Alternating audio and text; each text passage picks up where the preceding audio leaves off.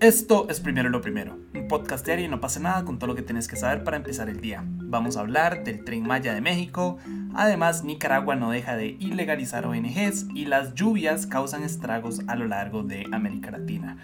Recuerden que pueden escucharnos de lunes a viernes a las 6 de la mañana en su plataforma de podcast preferida. Y comencemos hablando del tren Maya en México porque es todo un tema. Eh, no sé si están al tanto, pero el tren Maya es algo así como el bebé del presidente Andrés Manuel López Obrador, AMLO, mejor conocido. Y lo que es es una línea férrea que atraviesa 1554 kilómetros del sureste del país, conectando cuatro estados en la Riviera Maya. El tema está en que varios ambientalistas, artistas y comunidades indígenas se han opuesto al proyecto porque se estarían talando miles de árboles y afectando los ecosistemas de la zona para construir la línea.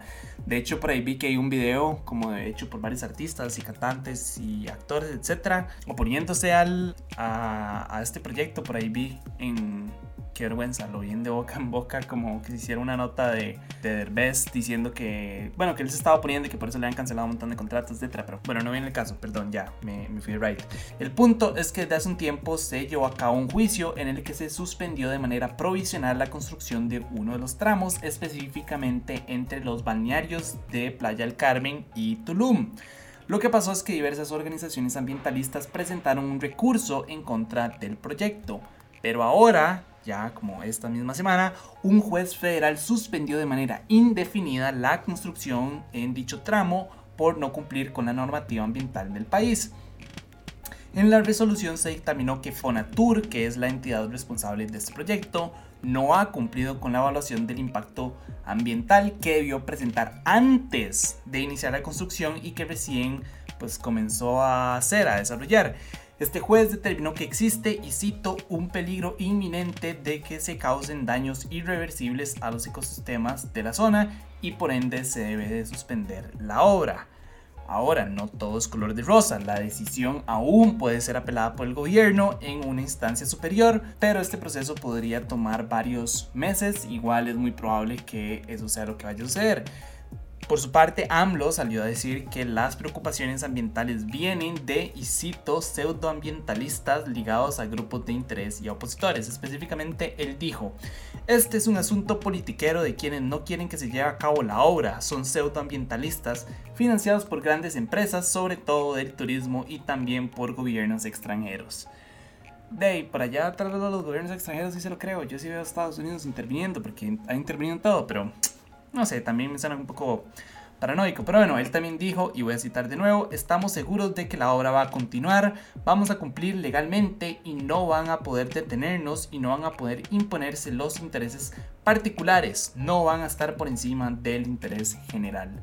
Eh, tengo entendido que él quería estrenar esta obra para el 2023, obviamente con este retraso y toda la apelación, pues es probable que y la obra se alargue un poco más, tal vez a finales del 2023, 2024, eh, mediados del 2024 tal vez. Pero yo sí veo a ese señor como intentando imponer esta obra y creo que cada gobierno y cada gobernador tiene como su propio proyecto bebé y es como, o sea, que quieren llevarlo a cabo como sea, en este caso pues es este tren. Lo que no entiendo es por qué los gobiernos hacen eso, por qué comienzan a planificar algo sin tener todos los permisos y sin tener como todas las cosas en línea. Creo que es creo que es más fácil y creo que les ahorra más tiempo, les ahorra dinero ya sacar todos los estudios y tenerlos listos y decir como, ah, sí, mira, aquí ya está todo en regla, démosle un sobre este proyecto, que presentar papeles a medias y declaraciones a medias y no tener ciertos estudios y después tener que tener la obra quién sabe durante cuánto tiempo, pero seguir pagando lo que le tienen que pagar a, las empresas que las desarrollan, etc. O sea, no, no, no entiendo, al menos de que esto ya sea como un tema ahí como de arreglo entre la presidencia y las empresas constructoras, etcétera. Ya y pues no tengo la menor idea, eso lo determinará algún periodista em, mexicano o alguna investigación que se haga, no tengo la menor idea si eso será lo que, lo que está pasando o no. Pero sí, no entiendo por qué no hacen las cosas bien desde un inicio, y eso he visto que es algo que sucede en todos y cada uno de los gobiernos del mundo, específicamente en América Latina, eso es como pan de, de pan diario. No entiendo por qué aquí no se puede hacer un, proyecto bien, no entiendo por qué no se puede presentar una construcción bien sin que, o sea, sin afectar o, sin hacerlo en regla, no, no sé, no entiendo. Y también entiendo obviamente las preocupaciones de esta gente. No entiendo también por qué siempre que se quieren hacer un proyecto de este tipo, siempre tiene que ser como destruyendo el medio ambiente. Porque no se busca una forma de, o sea, como agarrar la urbe y la ciudad y, y, mejorarla y hacer como todo este tipo de cosas. Entiendo que lo que ellos, o sea, entiendo que este proyecto es un tema económico meramente, no es un tema de que de que para el bien del país, etcétera. O sea, esto nada más para generar turismo y conectar cuatro playas juntas y que uno vaya ahí como por, por la ruta escénica, ir viendo pues el bosque y qué lindo, los animalitos, etcétera. Pero creo que tampoco se está pensando en, eh, en el impacto ambiental de eso, ¿verdad? Nada más es un tema meramente económico y es como, ah, sí, pero yo me fui del gobierno, pero les dejé el mejor proyecto turístico que ha sucedido en los últimos 20 años o 50 años, no tengo menor idea, pero sí, no sé, a mí honestamente sí me preocupa bastante. Em, y habrá que ver, habrá que ver si llega a apelarlo o no. Este, repito, yo sí lo veo sucediendo, pero te fijo me va a mantener ahí eh, al tanto. Otros temas que también dejan mucho que desear, en Nicaragua se legalizó a la Academia de la Lengua junto con otras 82 ONGs. Al parecer el Parlamento nicaragüense, obviamente controlado por Daniel Ortega, tomó la peculiar decisión de cancelarle la personalidad jurídica a la Academia Nicaragüense de la Lengua, que dicho sea de paso tiene 94 años de experiencia o de existir en realidad por no inter por no registrarse como un agente extranjero. A eso, a eso es lo que ellos dijeron. Eh, entre las otras 82 ONGs canceladas está la Fundación Enrique Boraños. A esta se les canceló por, y voy a citar una vez más, incumplir con el registro como agente extranjero, no reportar sus informes financieros y no promover la transparencia en el uso de los fondos, desconociéndose la ejecución de los mismos y si fueron acorde con los objetivos y fines por los que se le otorgó la personalidad jurídica. ¿Qué huevos los de Daniel Ortega de acusar a alguien de, ser poco transparente? ¡Wow! O sea, lo que verdad es tener no tener vergüenza en realidad, creo que ni siquiera es un tema de valor, nada más creo que ya es un tema de, de, ego y, y de, de, verdad no tener vergüenza. Em, algo interesante y que definitivamente no es algo que nos asombre Todas estas cancelaciones se dieron sin ningún tipo de debate, nada más se aprobó un decreto legislativo y listo. Yo, lo que este tipo de cancelaciones lo que me hacen pensar es, o sea, se imaginan lo que es ser Daniel Ortega, ¿saben lo paranoico que es ser ese señor, de que todos son mis enemigos? Porque obviamente se ha ganado sus enemigos durante los, los, años. De hecho, me parece interesante que él diga que la Academia Nicaragüense de la Lengua es, es de extranjeras y tiene más años que él, pero está bien, y que ahora al parecer son sus enemigos de toda la vida y que son una creación de los Estados Unidos, pero bueno, probablemente sea los Estados Unidos. No sé a qué se refiere con agentes extranjeros, pero probablemente sea los Estados Unidos. Em, el punto, lo que quiero decir es como que difícil ser este señor y la paranoia con la que debe vivir de, pensar como es que todos son mis enemigos y esta nueva compañía que quiere llegar está financiada por los Estados Unidos, está financiada por, no sé, por Reino Unido, está financiada por Alemania o por, no sé, por cualquier país que no sea mi aliado y vivir como esa constante paranoia de que todo el mundo son agentes y que todo el mundo me está, está como espiando y que en cualquier momento nada más pueden haber como un, atentado de, de, en contra de mi vida. No sé, debe ser como complicado. También se lo busca por, por imbécil, honestamente, por, por pasarse de, de, de, inteligente y por decir como más, si yo voy a luchar por los derechos humanos durante la, la, revolución y después llegó y se convirtió en un tirano y básicamente se convirtió en todo lo que él luchó. Entonces, a la vez uno dice como, madre, también es el precio que tienes que pagar por ser un come mierda, ¿saben? Entonces, de ahí no sé, lo único que pienso es eso, como, madre, por un lado, que, que difícil vivir con esa paranoia y pensar como que en cualquier momento todo el mundo me quiere matar y que todo el mundo me quiere espiar. Y por el otro lado digo, madre, que, que fuerte para, para la gente en Nicaragua, o sea, la cantidad de ONGs de ayuda humanitaria o como este caso, eh, la Academia Nicaragüense de la Lengua. No entiendo qué tiene que ver eso contra el gobierno. Supongo que en algún momento se habrán pronunciado en contra del régimen de Ortega y ya eso fue suficiente para cancelarlos. Eh, lo mismo con todos los políticos que los acusaron de traición a la patria. Em, pero qué duro para la población nicaragüense ver cómo se están yendo todas estas ONGs que se supone que están ahí para ayudarlos y que no les permiten ni siquiera como laborar, ¿saben?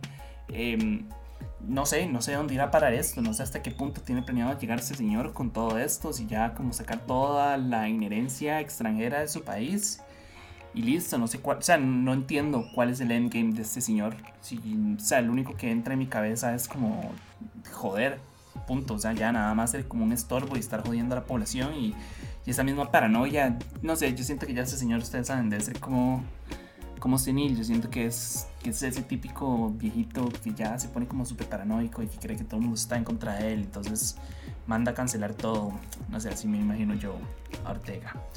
Pero bueno, no sé ustedes qué opinan, qué les parece, les pregunto, tal vez ustedes puedan responder hasta dónde creen que va a llegar esto, yo personalmente no le veo un fin. Pero bueno, ya para cerrar y nada más como un tema rápido, eh, las lluvias están haciendo estragos a lo largo de América Latina. En Brasil, 79 personas han muerto por las lluvias torrenciales en el área metropolitana de Recife, en el noreste del país y hay al menos 56 desaparecidos por los deslizamientos de tierra, el colapso de casas y las corrientes de agua y barro. En Guatemala, 11 personas han muerto y poco más de 250 mil se han visto afectadas por las lluvias desde el principio de mayo. Y bueno, en la costa del Pacífico de México ya golpeó el huracán categoría 2 Agatha, antes era categoría 4, ya lo rebajaron. Eh, a lo que yo he leído, aún no hay muertos, no hay desaparecidos, nada más, pues hay como cortes en carreteras, árboles y postes caídos, lo cual me parece que entre todo lo que se previó y lo que se pensó que podía llegar a ser este, esta tormenta, pues me parece que es bastante positivo que no haya muertos. Entonces, ojalá esas cifras se, queden así. Yo, de, yo no sé, yo a veces me pregunto cómo hay gente que no cree en el calentamiento global y cómo no entienden, o sea, cómo no ven es todo este, tipo, todo este montón de cosas. Eh, por un lado hay países que se están quemando, por el otro América Latina se está ahogando, Costa Rica, no sé en la casa de ustedes, pero en mi casa no ha dejado de llover como en los últimos tres días.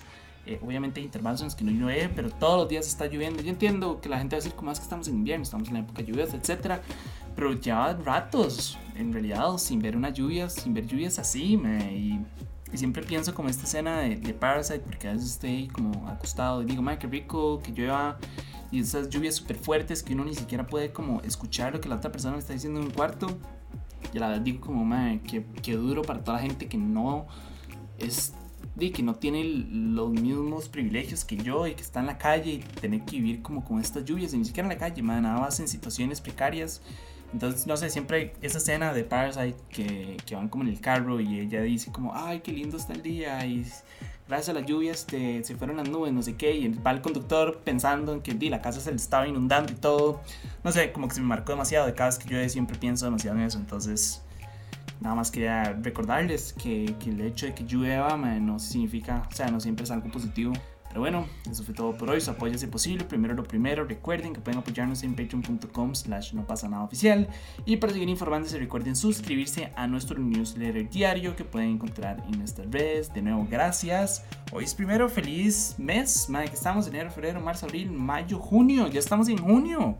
Wow, qué rápido. Ya, ish, ya estamos a la mitad del año. O casi a la mitad del año. Que sí, ya estamos a la mitad del año, de hecho qué pesado, qué rápido se ha pasado, ¿verdad? No sé ustedes, pero a mí sí se me pasó este año muy, muy rápido.